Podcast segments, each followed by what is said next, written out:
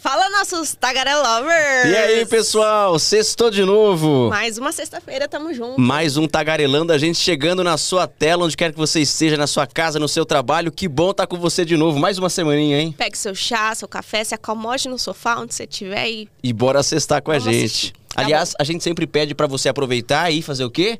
Se inscrever no canal. ativar o sininho. Isso. Curtir, compartilhar, comentar. Seguir TikTok, Instagram, tudo isso. A gente tá em várias plataformas de áudio, também. Spotify, Apple Podcasts, Amazon Music, tamo, tamo estourando. Estamos crescendo cada dia mais, novos Tagarelovers chegando. Se você tá chegando hoje, a gente pede para que você fique. Fique com a gente, dê uma chance pro nosso A gente é Tagarelando. legal, a gente é legal, a gente promete. Vamos falar de coisa boa? Vamos. Vamos falar de Labelle. É, eu sei que você quer, já, já tá de olho Eu tô aqui, doido ó. pra experimentar esse beijinho aqui, ó. Que coisa boa. Confeitaria Labelle.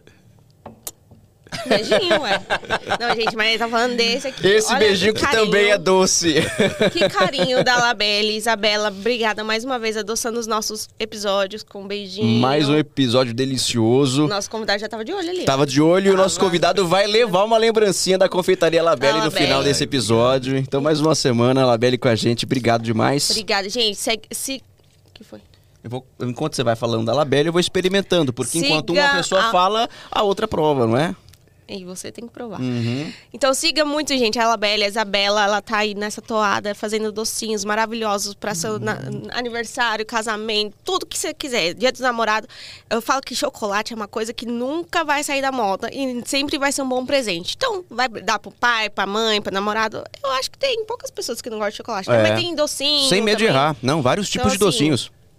É sem erro. Você que é de São Paulo, da. Grande São Paulo, acessa lá o Instagram, as redes sociais da Confeitaria Labelle e fala que viu aqui no Tagarelando, fala que viu o Lucas, a Paloma falando e você faz um bom negócio, com certeza. Exatamente. É isso? É isso. Vamos começar o papo de hoje, que tá Bora. incrível? Tá, e tá negociável. Tá negociável. Bora lá então, vocês vão entender por quê. Bora!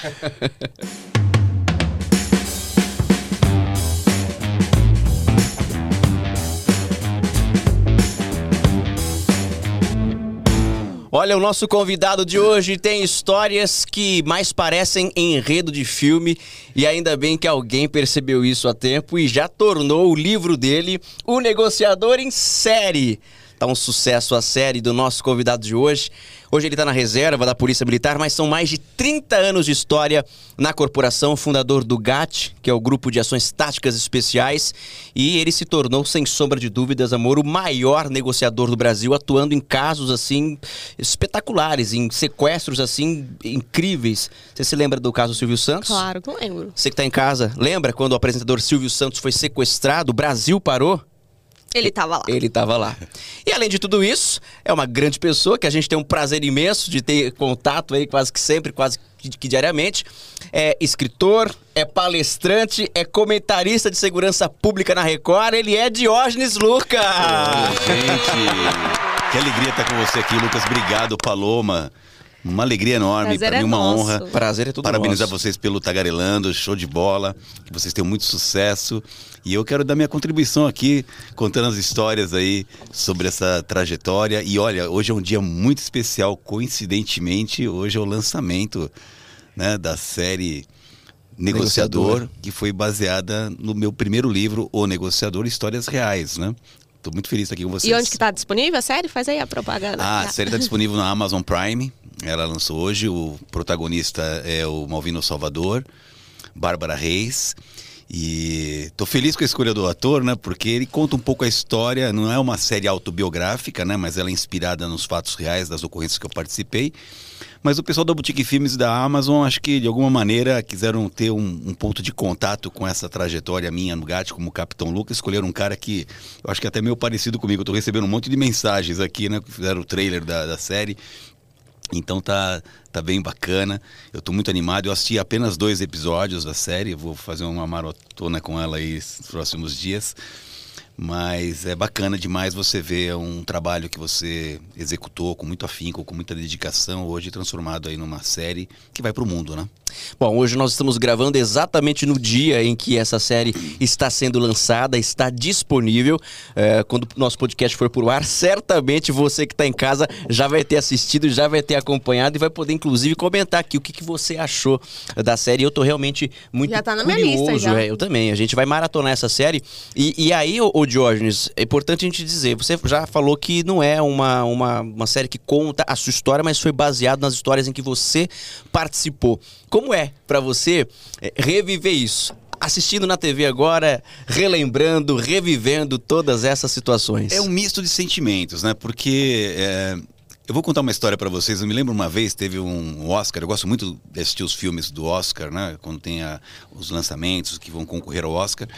E teve um filme chamado Guerra ao Terror, que estava bastante cotado para ganhar o Oscar. Acho que até ganhou alguma coisa eh, nessa premiação. E eu fiquei muito animado. Eu fui assistir o filme no cinema.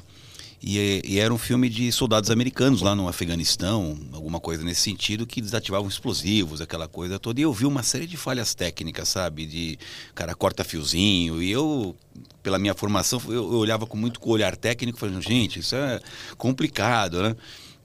Então, ah, eu assisti os dois primeiros episódios da série e vi algumas coisas que as- o, o Malvino faz, como Capitão Menck na série, que são algumas exposições que a gente não faz na vida real, sabe? Por exemplo, entrar desarmado né, num lugar que tem um cara armado. né? Eu já vivi isso, mas não da minha vontade. As circunstâncias me colocaram numa situação de risco maior, mas o risco de um, de um policial de tropa de elite é muito controlado. A gente leva muito em conta essa questão, né? Então, quando assisti os dois episódios, eu, eu- eu me deparei um pouco com essa questão assim da, da parte técnica, mas ao mesmo tempo eu, eu entendo que os roteiristas, né, os editores, eles têm que colocar aquele tempero na série, aquela coisa para atrair o público. Tem outros quesitos numa série ou mesmo num filme que é, tem um objetivo diferente da. Não precisa ser tão fiel à parte técnica, né? Para dar um sabor, para dar uma. Agora, o lado legal dessa história é que é, eles estão trazendo um, talvez pela primeira vez, é, um- uma série ba- baseada numa história policial ou numa instituição policial, mas que está dentro daquilo que é o meu sonho é, como cidadão de ver uma polícia orientada para cumprir normas, sabe? Uma polícia orientada para preservar as vidas, inclusive do criminoso, né? Que foi a minha pegada lá no GAT, né? A virada de chave que eu dei no GAT, Lucas e Paloma, e você que nos acompanha aqui, foi no sentido de entender que quem escolhe como vem não sou eu, policial, é o próprio criminoso. Em outras palavras, eu- é, e era assim que eu defendia lá para minha equipe, né? Falava, "Olha, se o sujeito quiser vir vivo, preso e ser um fio de cabelo desarrumado, assim será. Se ele forçar a barra, a gente tem outros remedinhos. E esse era o meu norte. Durante todo o meu comando foi assim. E é claro que aqui no Brasil, haja vista que os criminosos não têm motivação ideológica, política, religiosa, é apenas dinheiro. Se na hora que o cara faz uma, um refém, você chegar lá e, e conduzir a situação de modo que ele entenda que ele vai para a cadeia, porque a outra opção é ir para o cemitério, é, ele acaba cedendo e é por isso que a negociação durante a minha gestão ganhou muita musculatura, ganhou muita força, sabe? Essa alternativa tática de conduzir uma negociação antes mesmo de aplicar alguma coisa mais enérgica, como um atirador de elite ou como uma invasão tática, porque o risco é sempre maior para todo mundo, para o policial, para o refém e, consequentemente, muito maior para o criminoso, né? Mas a negociação ganhou essa musculatura. Eu sou feliz porque houve na minha gestão essa essa mudança de chave e o que me torna mais orgulhoso ainda é que esse modelo ele foi dado sequência pelos meus sucessores e hoje o GAT é padrão internacional, né? Até as outras tropas aí do resto dos estados do Brasil é, tem esse espírito, né? Eu lá na Record como comentarista às vezes eu vejo uma ocorrência com refém lá em Belém do Pará e vejo o pessoal agindo como a gente age aqui, sabe? Então, é, ter gerado esse movimento é, de virtuosismo para mim é um motivo de muita alegria. Qual foi sua primeira negociação? Eu tive. é, eu, eu não lembro exatamente da primeira, sabe? Eu, eu tenho duas temporadas no GAT, Paloma. Eu sou fundador do GAT, né? O GAT não existia aqui no Brasil. E é, esse modelo de tropa de elite já acontecia nos Estados Unidos e na Europa, né? Nos Estados Unidos a chamada SWAT, que a gente ouviu uhum. nos seriados, na Alemanha GSG-9, na França GIGN, na Inglaterra SAS. É, a Europa e os Estados Unidos saíram na frente nas décadas de 60 e 70 com a criação dessas tropas. O Brasil, é, seguindo esse modelo que já acontecia na Europa e nos Estados Unidos, resolveu na década de 80 criar a sua tropa de elite. Eu fui um dos privilegiados uh, entre cinco oficiais que fomos chamados para do papel falar, ó, vocês têm a obrigação de criar o GAT. Então eu sou, eu sou da fundação, né? E o que aconteceu? A gente não tinha muito, muito conhecimento. Naquela época não tinha uma internet como nós temos hoje, era tudo na base do empirismo. Eu nunca me esqueço isso, pouca gente sabe, né?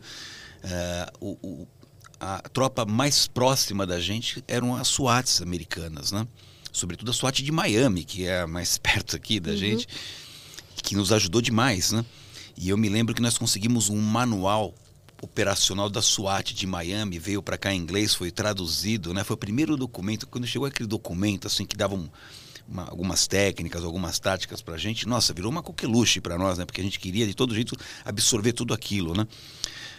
E, e o que acabou acontecendo é que é, a gente foi, foi trabalhando isso aí e uma das primeiras ocorrências que eu participei como tenente do GAT, ainda nessa primeira temporada, dos 0 aos 4 primeiros anos eu fiquei no GAT, os 0 aos 4 primeiros anos do GAT, né? Uhum. É, e eu vou contar essa ocorrência agora porque ela, ela tem tudo a ver com o que acontece hoje, né? Foi uma ocorrência aqui no bairro da Pompeia de uma estudante chamada Adriana Caringe. Dois criminosos foram fazer um roubo numa residência, coisa trivial. Entraram numa, num sobrado aqui na, na rua Tucuna, é, no bairro da Pompeia, um casal de criminosos, um homem e uma mulher, e invadiram aquela casa e mantiveram o senhor Pedro Caringe, dona Ana Caringe e a Adriana Caringe, uma estudante de educação física de 19 anos de idade. E aí a casa foi cercada pelos policiais territoriais, que são os primeiros que chegam. O GAT foi chamado também, eu estava no local também. A gente não tinha ainda muito conhecimento das coisas, etc. Os criminosos eh, ficaram com a família no, no, na parte superior do sobrado. Né? Então ficou o casal de criminosos e a família lá.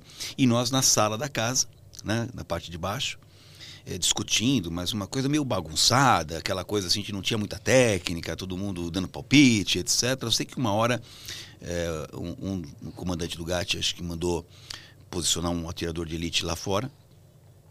E deve ter, agora é, são suposições porque essa história ficou muito mal contada, sabe? Eu mesmo que era do GAT, puseram um pano preto nesse negócio assim para cobrir esse negócio e nunca ninguém tratou muito bem. São suposições que eu tenho deve ter dado uma ordem e falou assim: ó, se aparecer uma chance, você atira, né?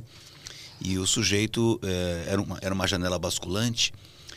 Ele pegou a Adriana pelo braço aqui assim, e pôs o, a cabeça para fora para dar uma olhada como estava lá fora, sabe? E na hora que ele pôs a cabeça, o atirador de elite fez um disparo. O tiro atingiu a cabeça do criminoso, matou o criminoso, mas atingiu a menina também. Hum. E eu nunca me esqueço, Lucas e Paloma, eu estava na sala, eu só tinha ouvido aquele estrondo, um tiro de fuzil, né? Vindo de fora. O pai abre a porta. Era um, o seu Pedro Caringe, eu não sei se ele está vivo até hoje. Ele era um homem bastante grande, bastante forte assim. Ele saiu vociferando seus FDP, seus FDP, vocês mataram a minha filha. Aquela coisa assim ficou, né? Marcado. Aquele homem. Aí a moça desce carregada porque os policiais invadiram o quarto e descem com a moça no colo assim. E quando ela passou por mim, eu estava na base da escada eu vi o, o olho dela é, com midríase instalada. Midríase é a dilatação da pupila que indica morte cerebral. Ah. E aquilo foi um choque. Ainda saiu lá no, na para socorrer até o Hospital São Camilo, ali pertinho. Foi uma bagunça, um monte de viatura encalacrando. Tudo errado, tudo errado. A gente não tinha muita experiência, a gente não tinha ainda é, know-how para lidar com isso, mas esse dia para mim foi muito importante. E olha como as conexões do passado dizem respeito ao futuro. Aquele dia me marcou tanto. Eu não era um negociador e nem era comandante. Aliás, nem tinha negociação no GAT. O GAT era uma tropa, meu pé na porta, arma na mão, coração valente. Era essa pegada naquela época. Década de 80. O que tiver que ser, será. É, era, resolve no modo custe o que custar, né? E, e, e vou ser sincero também aqui, e eu falo isso com muita frequência, a gente ia para pegar o bandido. Desce pra salvar o refém, ficava feliz também. Você percebe a diferença? Total. É louco isso daí, mas era assim que a gente agia. E eu também fiz parte disso. A pegada à época era outra. Só que na hora que aquela menina saiu, aquilo me marcou demais. Aquilo me, aquilo foi uma flechada no meu coração e eu prometi para mim mesmo, eu falei, o dia que eu tiver um, no comando, nunca mais terá uma Adriana Caninge. Foi uma coisa que ficou. Aí terminou os quatro anos, eu saí, fui convidado para outras missões na polícia, saí, fiquei fora, fiquei seis anos fora em outras atividades. E em 1998, portanto, dez anos o lugar estava fazendo, de 88 a 98, eu tinha ficado do zero aos quatro, de 88 a 92, de 92 a 98 eu fiquei fora em outras atividades, e em 98 eu volto como comandante do GAT. Aí vira chave. Aí aconteceu uma coisa curiosa. Eu cheguei lá, GAT é tropa de elite igual empresa de alta performance. Empresa de alta performance não gosta de muito turnover, sabe? Empresa de alta performance, ela, ela pensa bem para contratar, ela, ela, ela, faz muitas entrevistas para contratar para não ter que ficar tratando as pessoas igual commodity, sabe? Não tem sentido, né? Então, é, quando eu voltei em 98 para comandar o GAT, já como capitão, eu chego lá no GAT e encontro boa parte dos mesmos caras que eram da fundação. A tropa, sobretudo as equipes, elas não mudam muito como os oficiais mudam, sabe? Os oficiais são promovidos, vão mudando, né? Mas a tropa era a mesma. Aí me confraternizo com, com os caras que eu já conheço, que fazia tempo que eu não via. Sou apresentado a alguns novos, porque nesses seis anos que eu fiquei fora, um outro saiu e um outro chegou. E tem uma coisa na tropa de elite que é muito marcante, isso é tradição em qualquer tropa de elite do mundo, né? O comandante está junto, a gente está no chão de fábrica, a gente não fica lá no gabinete a tropa vai atender ocorrência. Toda ocorrência do GAT, o comandante está junto. E aí surgiu uma ocorrência aqui no centro de São Paulo, a minha primeira ocorrência, a minha primeira ocorrência como comandante do GAT, seis anos fora, eu vou lá atender essa ocorrência, foi uma coisa assim que também me marcou. Cheguei lá, era um assalto a banco, criminosos armados foram roubar um banco, deu tudo errado, não foram competentes, a polícia foi eficiente, cercou o local, eles não tinham como fugir. Os policiais de área são os primeiros a chegar, tentam resolver, mas às vezes falta equipamento, falta técnica, falta tática e tal. Chama o pessoal do GAT como se fossem os especialistas. Não deu, não deu para resolver? Chamaram o GAT, eu fui pro local. Quando eu chego no local, Lucas e Paloma, com a minha farda camuflada, com a minha bombeta GAT e vou me aproximando do ponto crítico, onde estão os criminosos homiciados, né, escondidos nos banheiros com os reféns. Quando o criminoso bateu o olho e me viu, não o Luca, mas viu o GAT, sabe o que ele falou? É. GAT não, GAT atirou no coco. E o que estava ruim ficou pior. Acharam que ia morrer já. Paloma, se você sofre um acidente e vai num pronto-socorro, e o médico plantonista, que é um, normalmente um recém-formado, uma pessoa que está começando de carreira, ele chega lá e fala: Olha, você, você foi uma queda no braço. E ele fala: Eu acho que pode ter uma fratura, vou chamar um especialista. Ou seja, o clínico geral, novinho, muitas vezes sem muita experiência, ele não deu conta e ele chama um especialista. Quando ele chama um especialista, porque ele suspeita que o seu ferimento no braço é algo mais grave, qual a sua expectativa quando chega o especialista? Que ele melhore. Que ele melhore. Qual a expectativa do médico plantonista quando chama o especialista? Que ele dá Que ele dê conta. resolva. Dê conta. É óbvio. E nós chegamos lá, Luca, o que estava ruim ficou pior. Sem moral nenhuma. Quando isso aconteceu, cara, e nesses seis anos o mundo tinha mudado, muita coisa. Mas não esqueceram. Não esqueceram. Os caras estavam dentro daquele. Ainda, durante esse Ainda. tempo que você esteve fora, esse tipo de procedimento ainda. Era mesmo, cara. Ah, eu fiquei louco. E aí eu tive que usar uma, uma característica que a gente tem em tropa de elite, que todo mundo de alta performance tem que ter. Nós aqui do mundo jornalístico também temos que ter resiliência. Estava contando nos bastidores, pô, um dia cheguei 10 horas da noite, os caras me chamaram 3 horas da manhã.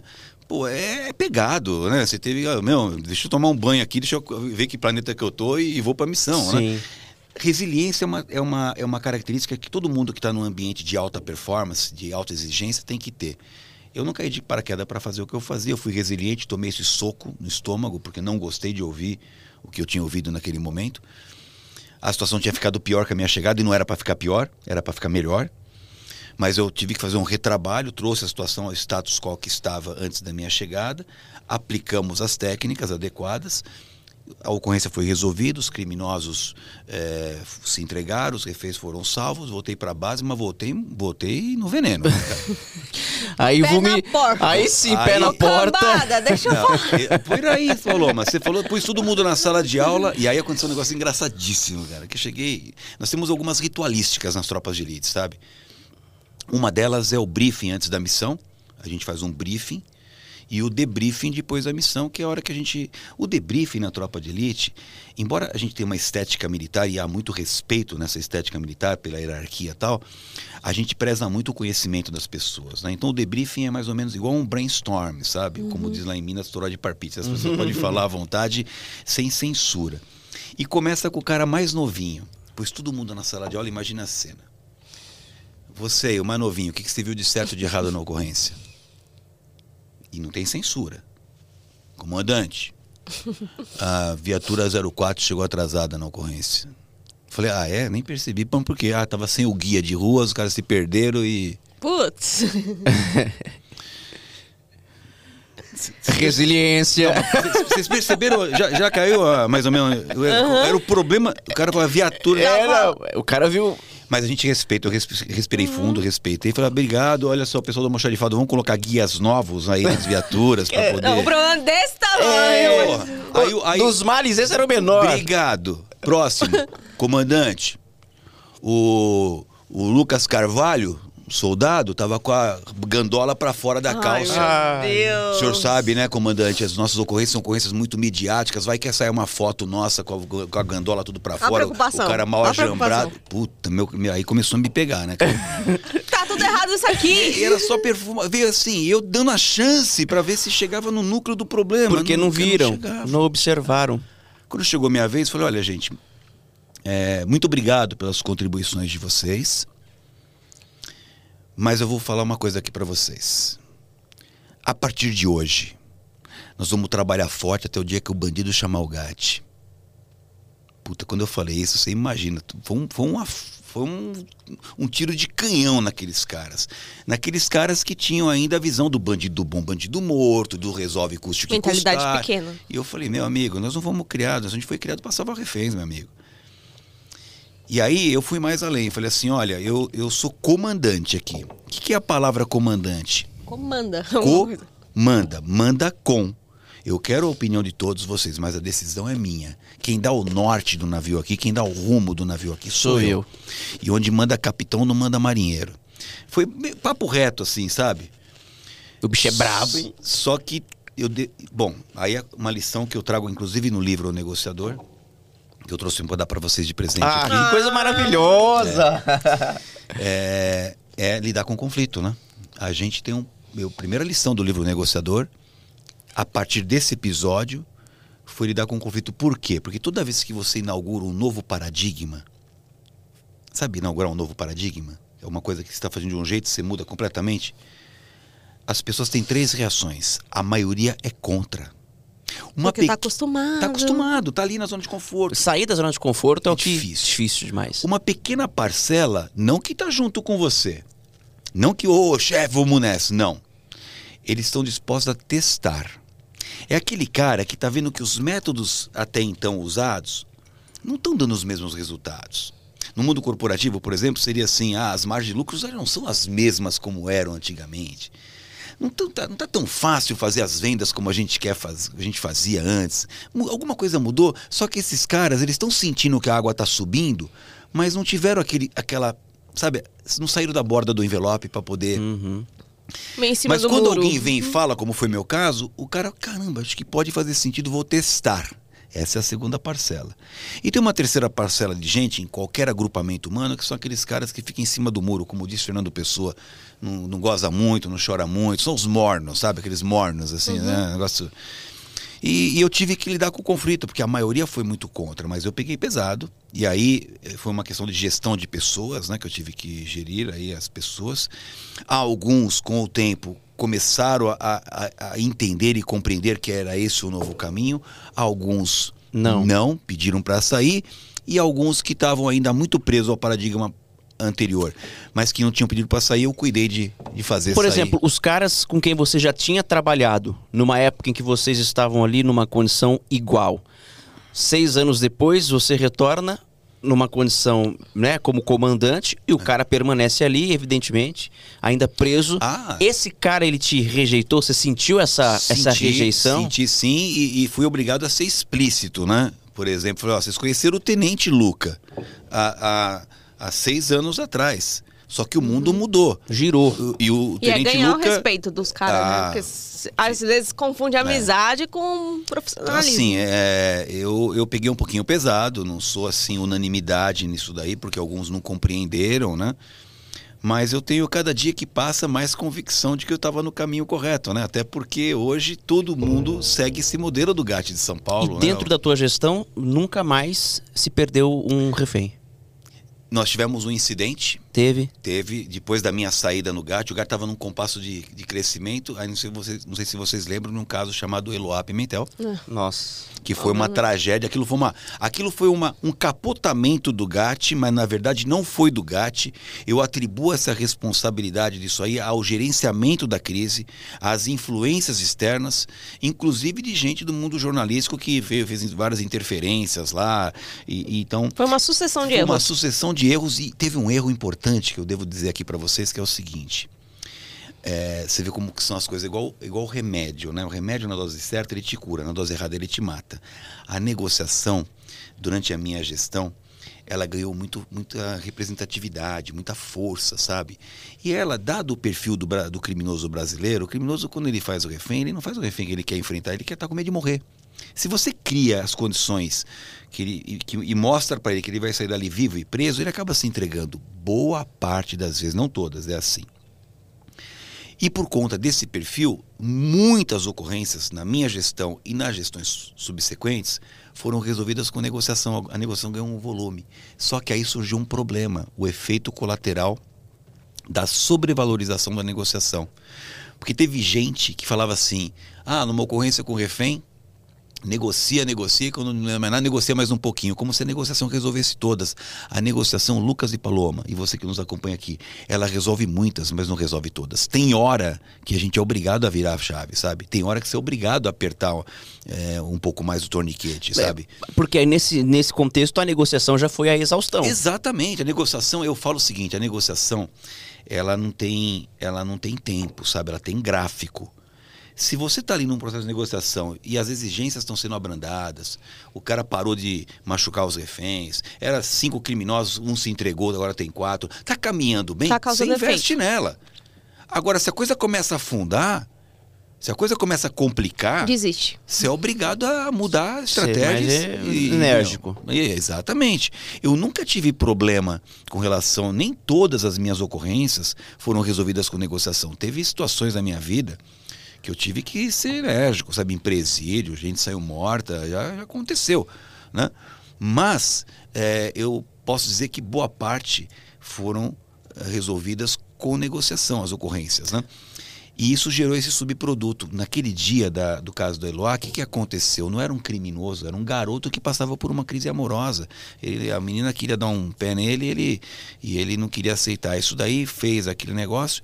E, e eu tenho comigo, agora é apenas uma suposição, que também foi outra coisa que não foi muito bem tratada na polícia, no meu modo de ver. Os caras receberam, olha, pô, não vai matar o moleque, né? Ô, o moleque não é, não é bandido. Aí ficaram forçando uma negociação que apresentava sinais claros de exaustão.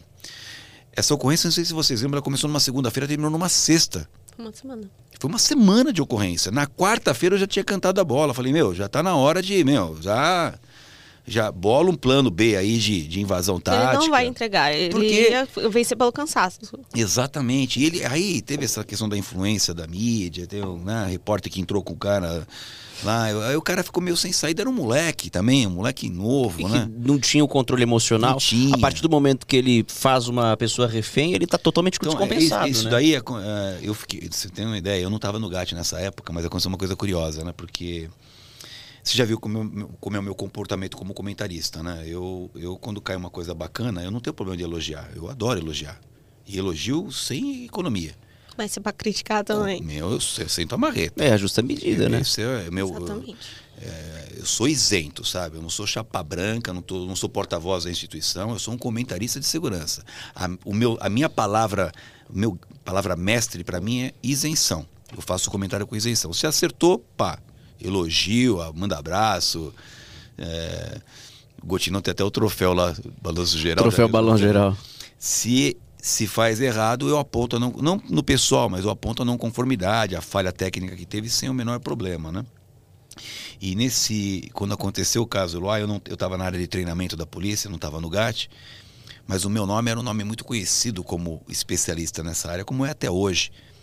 E choveu o telefonema para mim, sabe, para para eu dar entrevista para falar o que, que eu tinha achado da ocorrência. Pra fazer uma análise. Os repórteres ligavam para mim e falavam assim: Você pode falar? Eu falei: Posso, desde que você peça autorização do comando da instituição. Uhum. Né? Porque eu estou sob, sob o controle da instituição, ela estava nativa ainda. Né?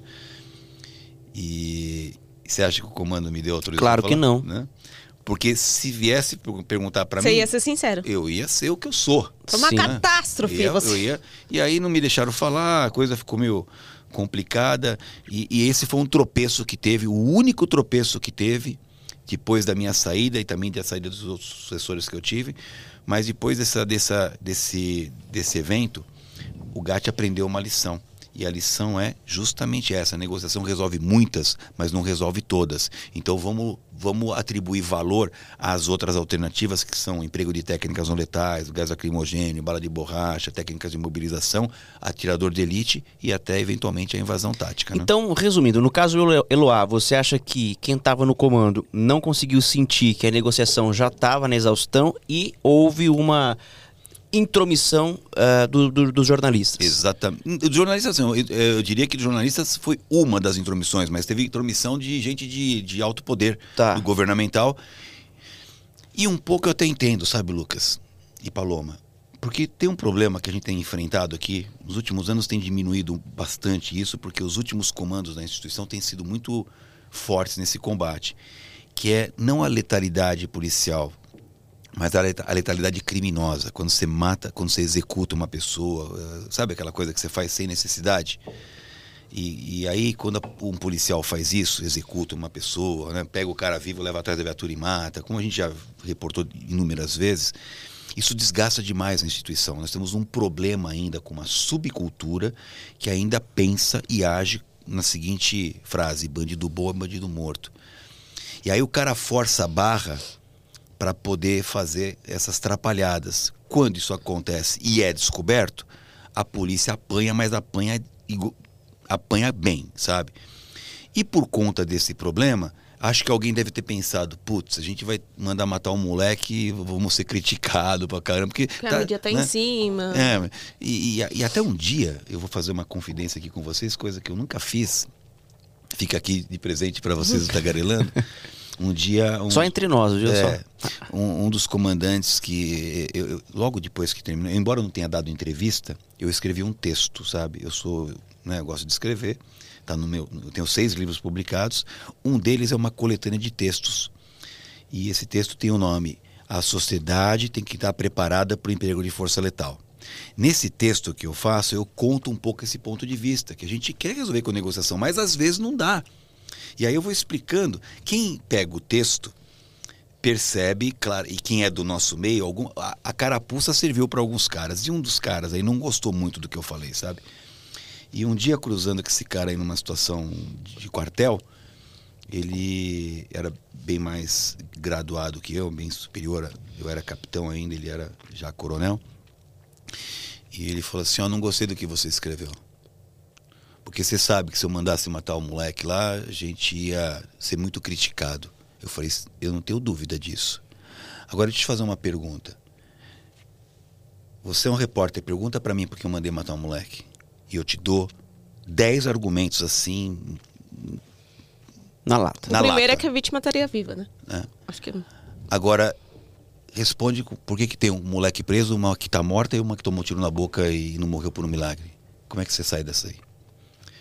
Então, a gente tem que, a gente tem que enfrentar essas coisas, sabe? A gente tem que estar preparado para isso. E, e foi essa ocorrência, voltando tudo, né? Essa ocorrência da Adriana Caringe que me deu essa força, me deu essa convicção para tomar essas posturas que eu tomei de virar essa chave no GAT.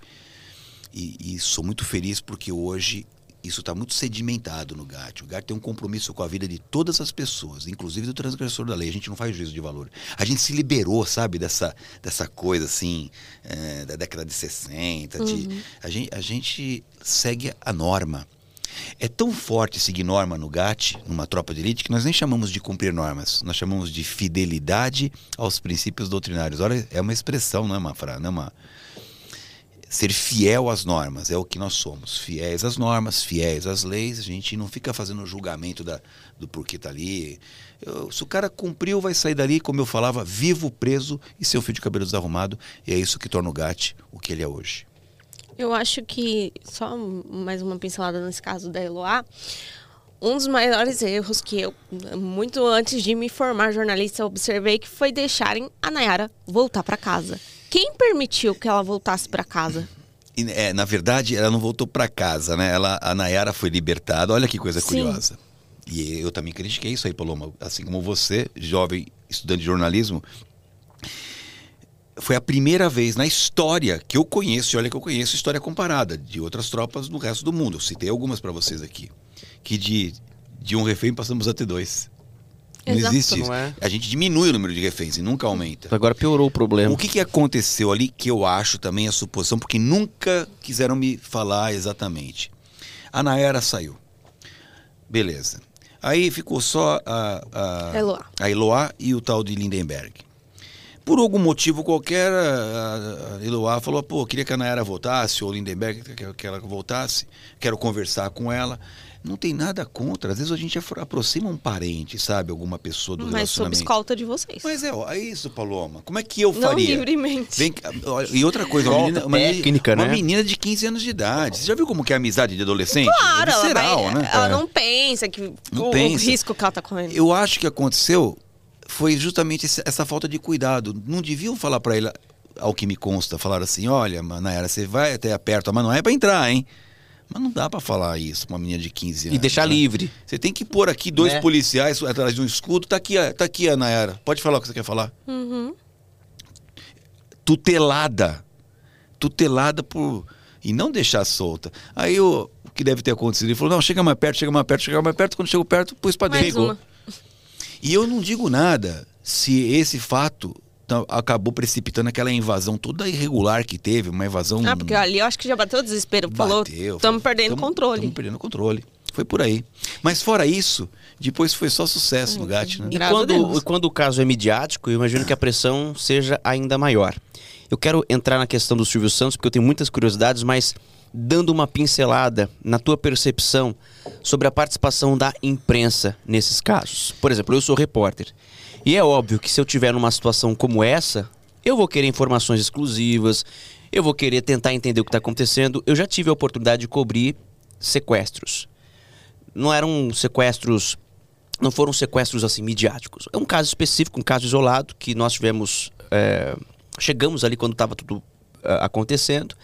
E é claro que naquele momento, e eu compreendo como repórter que ou o cara vai lá negociar, vai lá tentar tirar a, a- a vítima do perigo, ele fala comigo, evidentemente que a prioridade não seria falar comigo. Então você vai apurando tudo ao vivo, aquela coisa, aquela adrenalina, enfim. Ô Diógenes, até que ponto a imprensa atrapalha? Ela ajuda? Olha, você está fazendo uma pergunta sensacional, Lucas. E eu vou te falar que eu, eu fui muito feliz. Aliás, já tem um artigo escrito sobre isso. E tem uma live que eu falo só sobre isso. Eu tinha uma frase que norteava o meu trabalho nas ocorrências com reféns. E a frase é a seguinte: O direito à vida das pessoas transcende, ou seja, é maior do que o dever de informar da imprensa e o direito de saber do público. Essa era a frase mestra na minha cabeça. O que significa isso? existe um bem maior que é o que? A vida das pessoas. Mas eu reconheço o seu dever de informar, o trabalho da imprensa, respeito demais. E também respeito muito o direito de saber do público. Só que tem uma ordem. O que, que eu fazia nas minhas ocorrências? E por isso tenho uma relação, tive sempre uma relação muito, muito boa com a imprensa. Você consegue imaginar uma ocorrência com refém sem presença de imprensa? Não tem como. Não tem como, porque qualquer tipo de Foge crise do comum. Foge do comum. Chegava lá imprensa escrita, televisão, rádio, etc. Eu trazia todo mundo, punha todo mundo junto e tirava os caras daquele local mais isolado e levava os caras para um local mais reservado. Não o núcleo do gerenciamento de crise, ah, o posto de comando, não. Mas um local controlado. Punha todo mundo lá. Olha, olha o macete. Punha todas as emissoras, todas as rádios, todos os jornais ali. E falava assim para os caras: olha só, aqui é o local onde vocês vão ficar. A cada 20 minutos, eu virei aqui e vou dar um boletim do que está acontecendo. com uma condição: ninguém sai daqui.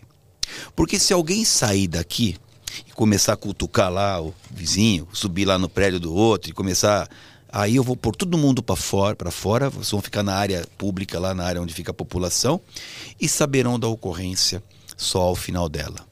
O que, que eu fazia com isso? Qual que é o sonho de qualquer jornalista? Um negócio chamado furo. O que, que é o furo? É o que você tem que ninguém tem. Quando eu colocava todo mundo ali, naquele local comum, Igual. pô, você ligava pro, pro, pro teu chefe e falava assim, chefe, é o seguinte, nin- ninguém vai ter o furo. Já tirou três toneladas das suas costas. É isso aí, exato. Porque o, o problema não é você não ter o furo, é o outro ter e você não ter. exato. Porque a cobrança também é A em cima cobrança- da gente. Eu, eu entendi É que vocês aquela estão lá coisa. sendo cobrados, cobrados, cobrados. Por que, então- que o outro tem e você não? Quem que. E aí eu cumpri a minha parte, Lucas. A cada, cada ou eu ou alguém designado por mim ia dar um boletinzinho lá pra vocês. E aí, aí todo mundo ficava numa condição igual. igual Acalmava o ânimo de todo o- mundo. Os chefes lá sossegavam o facho, né? Porque o cara E fica ninguém pressionado. atrapalhava vocês. E ninguém me atrapalhava. Então, eu sempre tive uma relação muito boa com a, com a imprensa. Eu, nas minhas ocorrências, eu acabei sendo muito respeitado, sabe? Porque eu tinha essa, esse cuidado de dar. Pô, e quando eu terminava, sobretudo, atendia todo, Todo mundo. mundo. cara. Eu, sempre tive esse cuidado, porque eu respeito demais o trabalho da imprensa. Aliás, Lucas e Paloma, eu acho que até por conta dessa, dessa característica que eu fui chamado logo que eu saí da polícia para ser comentarista de segurança, né? E já passei por três veículos, hoje estou muito feliz aqui na Record, mas é, foi por conta desse respeito que eu tenho com a imprensa. Eu tenho um, para mim a imprensa é um negócio assim de- muito respeito. Ou né? seja, você era negociador com o repórter também. também, Tinha que também. negociar com os jornalistas. Ô Diógenes, vamos falar do episódio envolvendo o sequestro do apresentador Silvio Santos. O ano era 2001, o Brasil parava diante da televisão, todas as emissoras pararam a programação para dar cobertura a essa história. Fernando Dutra Pinto invade a casa de Silvio Santos, mantém o apresentador refém. Fernando Dutra Pinto havia horas antes sequestrado Patrícia Bravanel. Nada menos, né? Nada menos que isso, né? Ele retorna para casa do Silvio com medo de morrer. Exato. A, na- a casa do, do Silvio, na- no entendimento dele, seria um refúgio. Exatamente. Vou explicar por quê. Primeiro, para você que está nos acompanhando aqui, quando o Lucas falou de que o Brasil parou, eu tenho 59 anos de idade, eu me lembro de dois momentos que o Brasil deu uma parada. Uma foi quando teve a morte do Ayrton Senna, que aconteceu num domingo, e aí foi aquele choque geral, depois o corpo veio trasladado para cá, para o Brasil, e quando o corpo foi sair lá do aeroporto de Cumbica e passando tal, ah, tava todo mundo focado nisso, mas é diferente do que aconteceu com o Silvio Santos. O imagina o seguinte, nós estamos aqui com, com o Hoje em Dia, eh, na Record, estamos com outro programa na Globo, outro na né, Ana Maria Braga, aquela coisa toda, todo mundo nas suas, nas suas emissoras. seu- Chega a notícia de que Silvio Santos está sendo mantido como refém. Cai tudo. Parou tudo. Entretenimento, jornalismo, tudo focou nesse negócio. Foi a primeira coisa importante. Como aconteceu esse negócio? Esse moleque, Fernando Dutra Pinto, ele resolveu nada mais nada menos do que sequestrar a filha do Silvio Santos. Era um moleque, ele não era um bandido especializadão, sabe? Um cara é, sequestrador, daqueles. né? Ele era um pé de chinelo.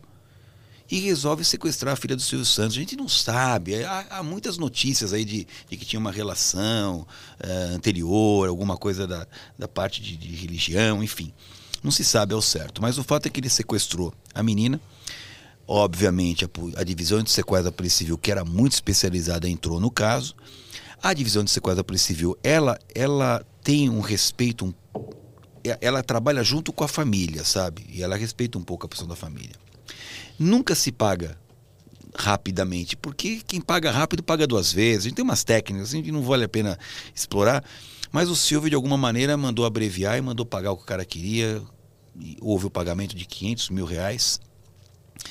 E o Fernando Dutra Pinto pegou esse, esse dinheiro e, e sumiu. A, menina- a moça foi libertada. A ocorrência acabou do sequestro da menina, da extorsão mediante sequestro. A Polícia Civil continua, no caso, investigando, porque durante esse processo de negociação, uma pista aqui, outra pista colar, e o inquérito está aberto, até tentar achar o cara. Esse cara vai lá para a região aqui da Zona Oeste, exatamente eu não sei, provavelmente Barueri. É, ele não quer ficar no bairro, porque acho que tá, né, tá todo mundo na bota dele, ele tinge o cabelo, se hospeda num, num hotel lá em Alphaville. Durante a tarde ele sai para dar um rolê. Agora eu vou fazer suposições, tá? Porque eu não tenho certeza disso, nunca ninguém chegou nesse detalhe. Acho que alguém foi fazer a limpeza do quarto, viu uma mochila lá. Não sei se estava aberto ou se a camareira de repente abriu para ver alguma coisa, viu aquela mochila com dinheiro. Um monte de dinheiro. Assustou ou, ou comunicou alguém da gerência. A gerência ligou para algum contato da polícia que tem lá, etc. Aí ligaram Creculé. Né? Bom, resultado: foram três investigadores de polícia lá pro pro edifício, pro hotel. Um ficou sentado no lobby, dois foram pro apartamento onde estava o sujeito. Esperando ele voltar. Esperando ele voltar. O cara volta do rolê. Quando ele chega lá, o bandido tem o cheiro da gasolina, né, cara? E o cara tá ligado, né? Chegou lá, viu um cara sentado lá, já Ele desconfiou. alerta, né? Aí ele entra no elevador. Agora, também suposições minhas, né? Ele entra no elevador, aperta lá, décimo andar, por exemplo. O outro entra e não aperta. Você entra no elevador não aperta botão nenhum. É. Aí já ficou. Quando ele sai no, no, no andar do apartamento que ele tinha, né? Ele vê os outros dois, acho que recebe voz de prisão. E aí, o que recebeu voz de prisão, teve um tiroteio no andar. Ele matou dois investigadores e feriu um. E quando e tomou um tiro também na bunda. E quando deu esse quiprocó todo, largou o dinheiro, desceu pelo prédio igual o Homem-Aranha pela marquise. Você acredita, cara? E, e- e machucado. E machucado, e aí sumiu de novo. Bom, a polícia estava na bota dele. Agora, com dois policiais mortos e um ferido, Agora. Aí o negócio aí ia- colocaram na. Aí eu lance que a negociação. Aí jogaram fogo no, no- no jogaram, parquinho. Aí jogaram. é, exatamente. Aí foi complicado. E aí que acontece? A época, eu me lembro muito bem, esse caso estava. Todos nós da área de segurança imaginávamos que esse cara ia se entregar em algum lugar. Aonde? Na Cúria Metropolitana, na Catedral da Sé, pro Bispo, pra OAB. Mas não ia longe. Qualquer lugar, mas ia se entregar. Que, que o cara faz? O cara volta ali perto da, da casa do Silvio Santos. Aí também não se sabe ao certo como foi isso, né? Já chegou pra mim que a moça foi colocar o lixo pra fora, todo ele vendeu. Cara, é história, verdade. Eu ia perguntar como é que alguém consegue entrar na casa do Silvio Não, Santos. como alguém começou a descobrir o endereço. É, outro que tinha, outro falaram, ah, tem a casa dos artistas que era lá, tinha muro baixo, não sei o quê. Ah, Eu não sei exatamente como foi, só sei que o Silvio Santos estava fazendo ginástica numa bicicleta ergométrica. E daqui a pouco o moleque entra e faz o Silvio como refém é, numa- na mansão do Silvio Santos e se, e se esconde com ele dentro de um, de um cubículo, de um quarto, uma dispensa, na verdade. Aconteceu uma coisa, eu estava na época fazendo o curso para ser major da polícia, eu continuava como comandante do GAT, e aí na sala de aula nós tínhamos uma televisão, eu saí para tomar um café no intervalo, quando eu volto, os meus amigos que todos me conheciam como negociador da polícia, comandante do GAT, aquela coisa, Luca, Luca, adivinha quem está sendo mantido como refém? Eu falei, quem? Silvio Santos. Eu falei, você tá brincando, conta do português. Achei que era piada. Que era Conta do português, é óbvio, né? é inimaginável. Mas aí, dois minutos depois, meu telefone toca. Era o comandante-geral da polícia. É, eu era capitão comandante do GAT, a minha distância com o comandante-geral é, é, é grande, sabe? Tem uma série de outros superiores entre eu e o comandante-geral, né? Não era comum ele me ligar, embora ele me conhecesse, né? Porque a figura do comandante do GAT é uma figura, vamos dizer, estratégica para a Mas se polícia ele ligou é porque tava sério. me ligou, falou, onde você tá? Eu falei, tô aqui, larga tudo, vem pra cá, né? E aí fui pra lá. E aí aconteceu uma coisa curiosa. Quando eu chego no local, isso também tá escrito no meu livro, eu chego no local, tá aqui uma bagunça, porque todo mundo foi pra lá.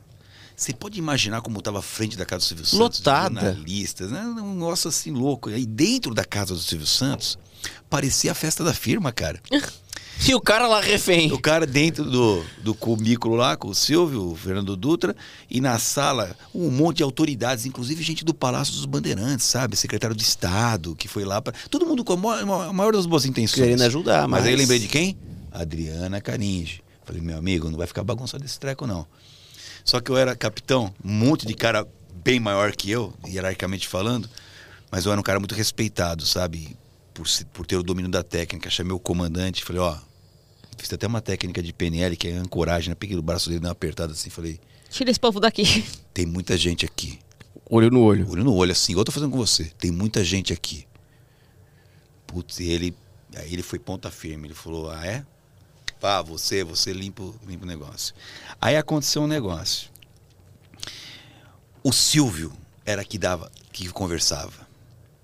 E quando eu me apresentei como negociador, ele falou, doutor Luca, é, ó, já conversei com o Fernando aqui, e é só trazer o secretário de segurança que eu já, já convenci o Fernando. O Fernando, eu, eu fiquei lá algumas horas, não conversei uma palavra com o Fernando, conversava com o Silvio. O Silvio assumiu o controle da negociação, vocês acreditam? Na minha história como negociador, eu nunca negociei com o refém. Foi a primeira vez na minha vida que eu negociei com o refém. E por que, que eu acho que o Silvio fez isso? Eu tenho uma- a minha teoria, que é apenas uma hipótese, né? Acho que o Silvio falou, pô, eu, um cara vivido, inteligente, empresário, vou deixar minha mão na. a minha vida na mão de um mequetrefe desse daí? Não vou, né? Não vou.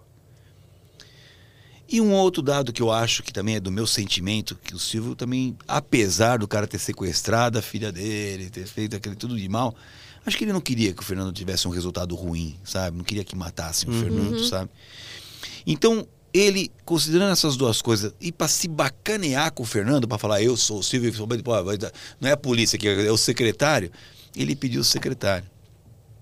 E eu não posso trazer uma autoridade do executivo, sabe, numa crise. A- o- a- as boas técnicas e as boas práticas não permitem Não é isso, comum. sabe? Como eu estava ali na condição, eu, eu, eu não falei não, porque a gente não usa a palavra não, evita usar a palavra não numa negociação, mas eu falei, Silvio, não tem necessidade. Olha só, nós estamos aqui, tem uma série de oficiais aqui da, da polícia, o alto comando está aqui. Tá... Você não vai trazer o secretário? Eu falei, não é que eu não vou trazer aqui, não tem. Então tá bom. Aqui tem comida, tem bebida, tem água, eu fico aqui. Me deu essa escalada assim, sabe? Folgado, sabe? Putz, mas aí eu também segurei a onda. Falei, então tá bom, Silvio. Daqui a pouco a gente volta a conversar, porque é uma das estratégias do negociador. Ganhar um pouco de tempo, sabe? Até porque o relógio meu É diferente do dele. é do diferente do dele. Quem tá com uma arma na cabeça, o relógio gira de outro jeito. É que né? resolva logo, né? E, e aí aconteceu uma coisa que é, eu, eu não gostei no dia. Eu, eu tive que me render a isso porque ela não é ilegal, mas não era recomendável, né? E eu tô ali o, ah, nesse break da negociação, o comandante-geral da polícia recebe um telefonema, era o secretário de Estado. Era o secretário Marco Antônio Petreluzzo, secretário de Segurança. O secretário estava indo para um evento aqui em Jundiaí, ficou sabendo da ocorrência, ligou para o comandante que estava no local da ocorrência. Falou, ó, tô largando meu evento aqui, tô indo, tô indo para aí e tal, vou abortar aqui a, a- o evento em Jundiaí, tô indo para aí. O comandante, coitado, sem conhecer muito a técnica, né? Demorou Não, bem. Tá bom, pode. Tem, tem chave. Quando eu vi o comandante meu dando essa anuência pro secretário, eu fiz só assim, sabe? Eu fiz um sinal com a mão, ele falou, só um minutinho, secretário. Pois não, Luca. Eu falei, comandante, o Brasil tá nos assistindo. Pelo amor de Deus, não quero o secretário aqui de jeito nenhum. Não tem necessidade nenhuma. Aí o comandante, como eu falei, era muito respeitado, o comandante entendeu, acatou. Ô, secretário, pode continuar o seu evento aí, eu vou mantendo o senhor informado, por enquanto tá tudo sob controle, não precisa vir, tá? O secretário abaixou. Aí continuei meu trabalho, Achei, chamei para mais uma rodada, teve uma conversinha e tal. Aí daqui a pouco acontece um negócio assim muito chocante, né? Porque o comandante fala assim para mim, Luca, vamos até aquela salinha lá. Era uma outra sala dentro da casa do Silvio Santos. Dando sinal que queria conversar comigo em particular. Eu tô indo, minha equipe tá vindo atrás de mim, meus tenentes e tal. Ele falou, não, não, não, só o Luca. Já achei estranho. Eu entro na saletinha, ele fala, fecha a porta. Eu fecho a porta. Eita. Aí ele fala assim, senta aí. Pô, quanto mistério. Presta atenção. Você viu quatro ordens de comando? Vem cá, só você, entra aí, fecha a porta, senta aí, presta atenção. Você acha que vai vir coisa boa? Que não. Aí ele falou assim, ó, eu tinha acabado de brigar com ele para não vir o secretário. E ele falou, o governador tá vindo para cá. Falei, tá, não Ah. brinca, só de sacanagem. Falou, tá vindo para cá, decisão tomada. E essa Eu não cena tive foi nem- emblemática do Alckmin entrando na Pois casa. é, cara, eu não tive nem chance de discutir. Foi decisão de quem? O próprio governador? Cara, eu não sei. Há, há teorias nesse negócio, né? Há teorias. Há quem diga que o governador estava em campanha e alguém falou desses assessores, né? Ó, vai lá que pode ser um negócio bacana para você. Há uma, uma teoria nessa. Há uma outra teoria que o próprio próprio governador quis ir, porque é um cara. Geraldo Alckmin é uma pessoa cordata, uma pessoa. Um, não um bom moço, vamos colocar assim. E acho que talvez tenha desejado ajudar e não teve ninguém que quis impedir para falar, não vai. Porque. Você imagina se acontece uma tragédia e o governador está no local? Eu pergunto, quem que faz o inquérito se o governador é parte da ocorrência? E eu fico imaginando vocês que estavam no controle disso, vocês estavam sendo vistos pelo Brasil, você tinha o maior apresentador do país na mira de um sequestrador e o governador do estado Pois indo é, pra zona cara. de perigo. Tudo pra dar errado. Mas como é que você fica? Como é que fica a tua Ah, cabeça? então, aí aconteceu uma coisa engraçada. Eu, eu- quando eu vi que não tinha como vencer essa batalha, eu falei, então tá bom. Aí o governador chegou e aí eu fui falar com ele. Eu falei, governador, o senhor não está vindo aqui para negociar. É, o senhor, eu vou, eu vou, vou criar a condição para o senhor se apresentar lá. O senhor só se apresenta e me legitima. E deixa o resto comigo. Eu tinha acabado de falar pro Silvio que o secretário não ia. Vocês lembram que eu contei aqui, né? Aí eu cheguei lá, chamei para mais uma rodada. Falei, Silvio, pois não, doutor Luca? Eu falei, Silvio, você falou para mim que se o secretário tivesse aqui, se já tinha acertado com o Fernando, estava resolvida a situação. Ah, sim, já está tudo certo. É só o secretário chegar aqui. Pois então eu vou fazer melhor. Vou trazer aqui o governador do estado. Checkmate. Você já aproveitou e já cresceu em cima disso. Esqueci em cima disso, né? Transformei o limão numa limonada, É. né? O cara tinha pedido o secretário, trouxe o governador, pô, aí era o que tudo que ele queria pro ego, né?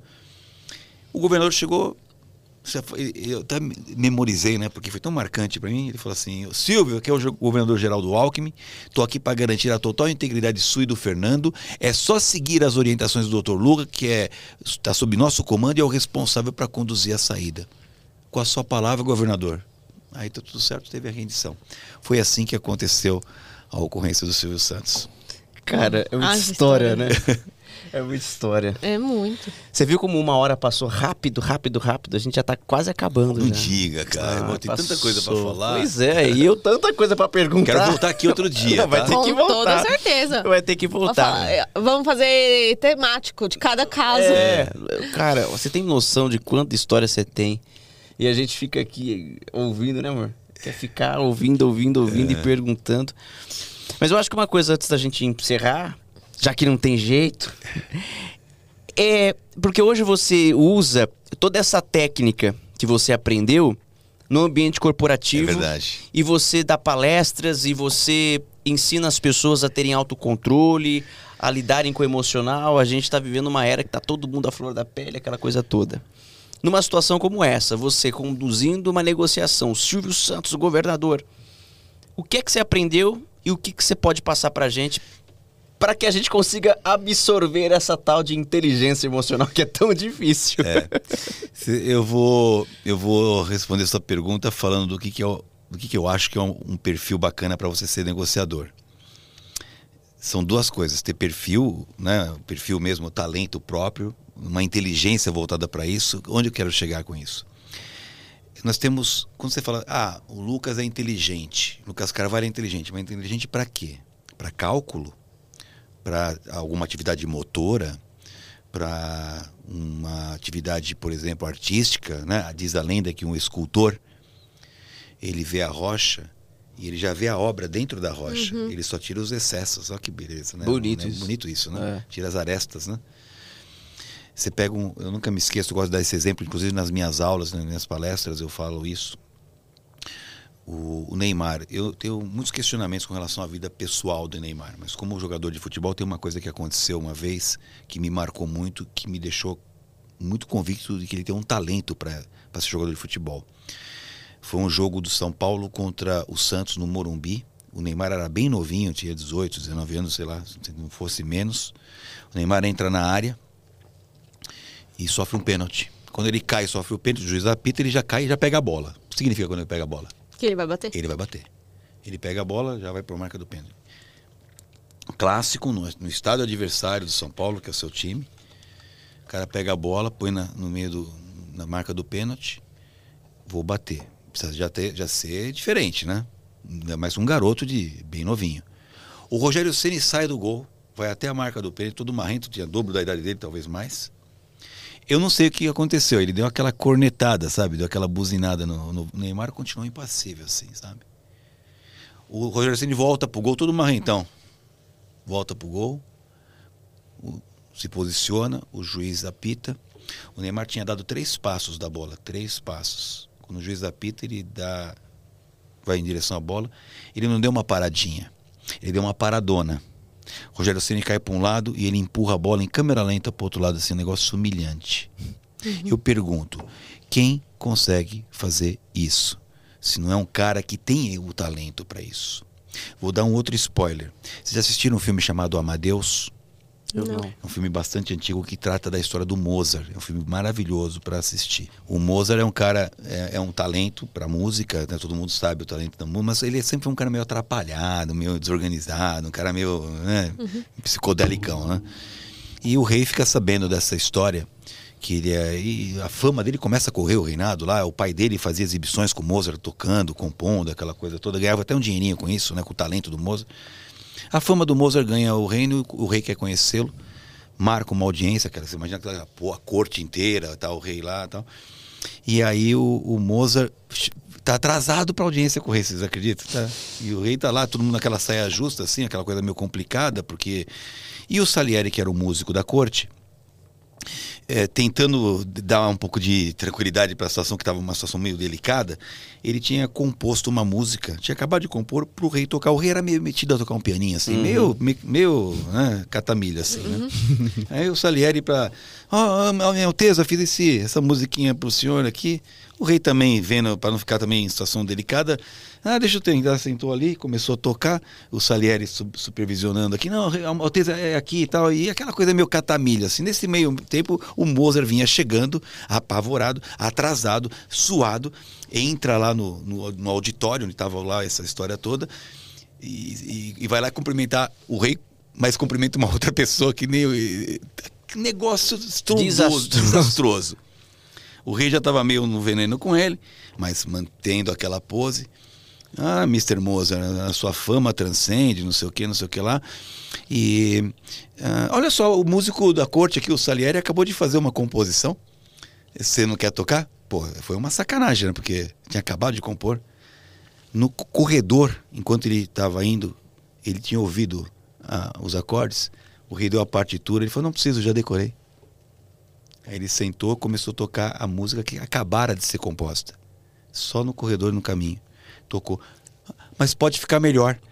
Aí to... fez aperfeiçoamentos naquele momento. O Salieri, que era o músico da corte, quando a gente assiste o filme pela primeira vez, acha que ele é invejoso, mas não é. É que ele sabia a genialidade do cara. Então o Mozart tem talento, assim como o Neymar tem talento. Então talento é um negócio legal para ser negociador, mas o talento sem conhecimento não te leva a lugar nenhum. Então o conhecimento é muito importante. E para terminar, eu quando explico isso nas minhas palestras, nas minhas aulas, eu falo: como é que você acha que estava o meu coração quando eu ia para uma ocorrência com refém?